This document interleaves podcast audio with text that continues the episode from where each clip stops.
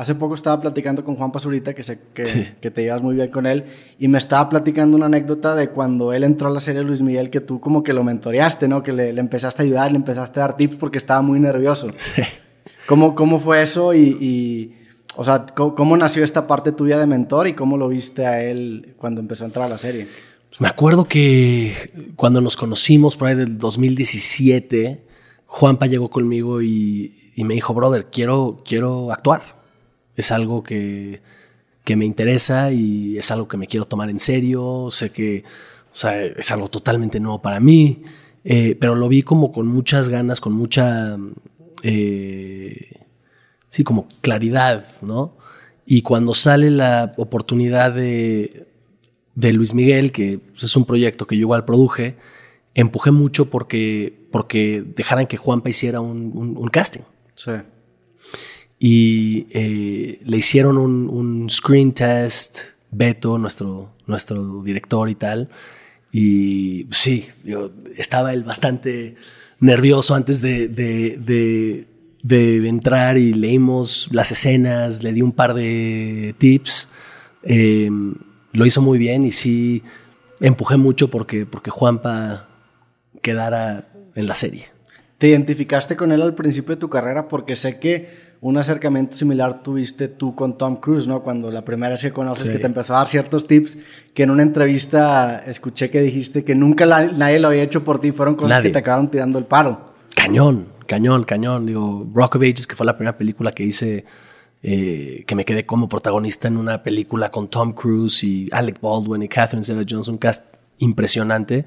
Tom fue quien me, quien me, quien me mentoreó durante todo ese proceso y pues, para mí fue algo increíble, fue algo que me cambió la vida, ¿no? Y es algo que eh, en la vida se me va a olvidar y eh, cuando pueda, digo, no soy Tom Cruise, obviamente, ¿no? Pero eh, cuando, cuando pueda hacer algo así por alguien más, es algo que voy a hacer. Sí.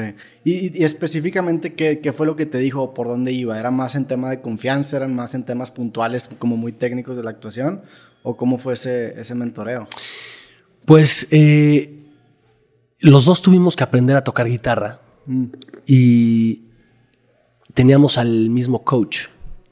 Entonces Tom llegó conmigo y me dijo, oye, ¿por qué no tomamos clases juntos? Ya. Y pues yo me lo tomé como uno, aleva así, claro, ¿no? O sea, pensé que nunca iba a suceder. Y esa misma noche me marca y me dice, vente, aquí está EJ, EJ era nuestro coach, súbete con tu, con tu guitarra y hay que hacer un, un jamming session, así era como él lo llamaba. Sí. Y cuando subí, me empezó a preguntar todo acerca de mí, de mi familia, de mis papás, dónde se conocieron, cuántos, cuántos años de casa, o sea, todo, todo, todo, todo, todo, todo, de mis hermanos.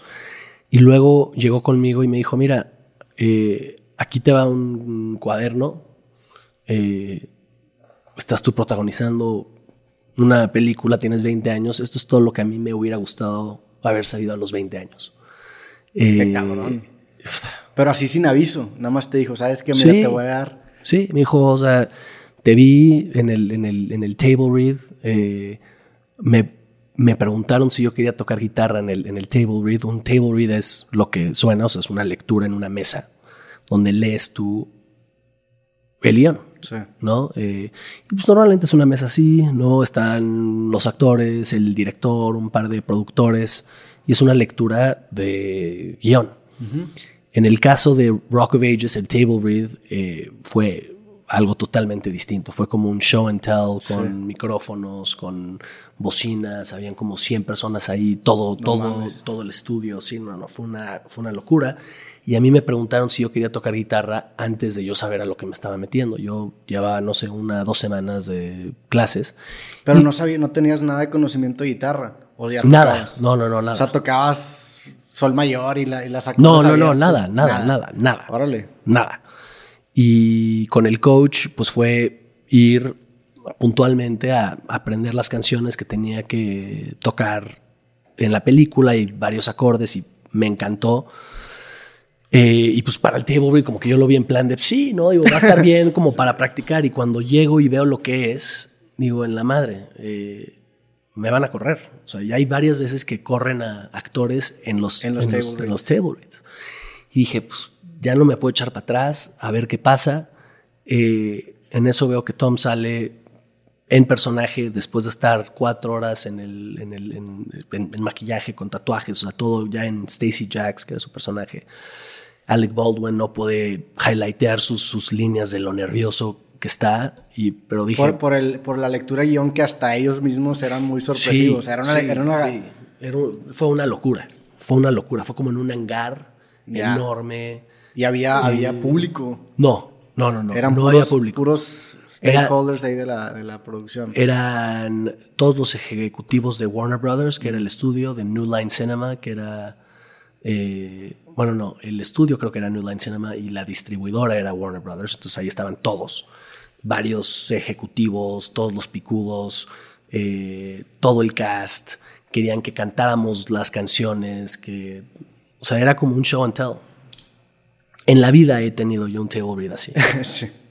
Eh, y después de tocar guitarra, que toqué Don't Stop Believing, que era la canción que mi personaje componía en la, en la película, Tom llega conmigo, o sea, está él sentado a dos sillas, a mi derecha se para y llega conmigo y me dice, Diego, that was great. It was great. I want to talk to you after this.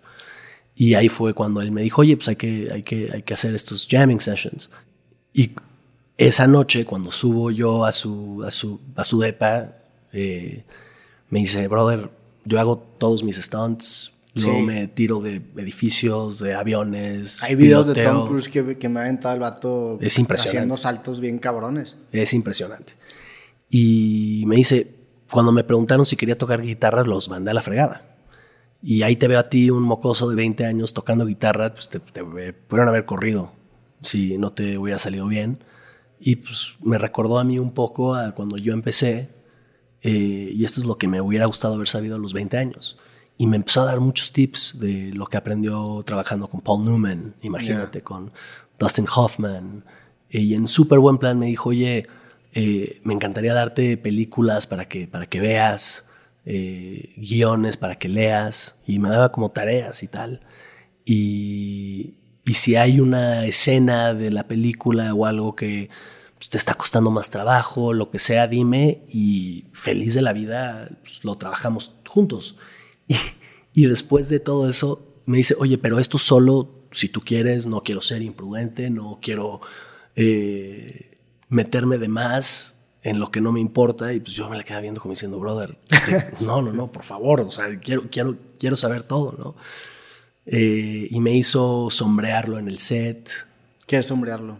Eh, me dijo, quiero que esta semana que no estés tú filmando, vengas conmigo al set y veas, o sea, que seas tú mi sombra, Ya. veas cómo yo manejo el set, qué hago, qué no hago y qué hace un líder, ¿no? Eh, o sea, cómo, cómo, cómo comportarse en el set. Do's, don'ts. Eh, sé mi sombra. Sí, sí, sí.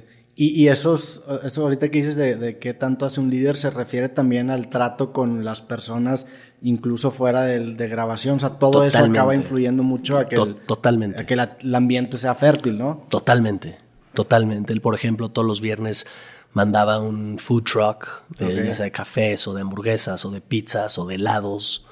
Todos los viernes al cast les dejaba una nota escrita a mano, súper sencilla, diciendo, Roberto, gran trabajo, la estás rompiendo, Tom. Todos los viernes.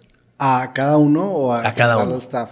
No, a todos los del cast y al staff cast. y al crew les mandaba un food truck. Ya, qué chingón, no mames. No todos sabía. los viernes. Y veías cómo se sabía todos los nombres de absolutamente todos los del set. Y no solo de ellos, pero de sus esposas, de sus hijos. Y realmente tú veías como el crew, o sea, ellos hubieran dado la vida por él. O sea, de, de- de cuánto lo querían y lo respetaban y, y ponía el, el ejemplo, ¿no? Eh, era un líder poniendo el ejemplo. Sí. Eh, y fue una escuela y, pff, increíble para mí. Sobre todo en mi primera película, poder aprender de alguien así, alguien a quien yo admiraba muchísimo, bueno, a quien yo admiro muchísimo, eh, pues fue una experiencia única.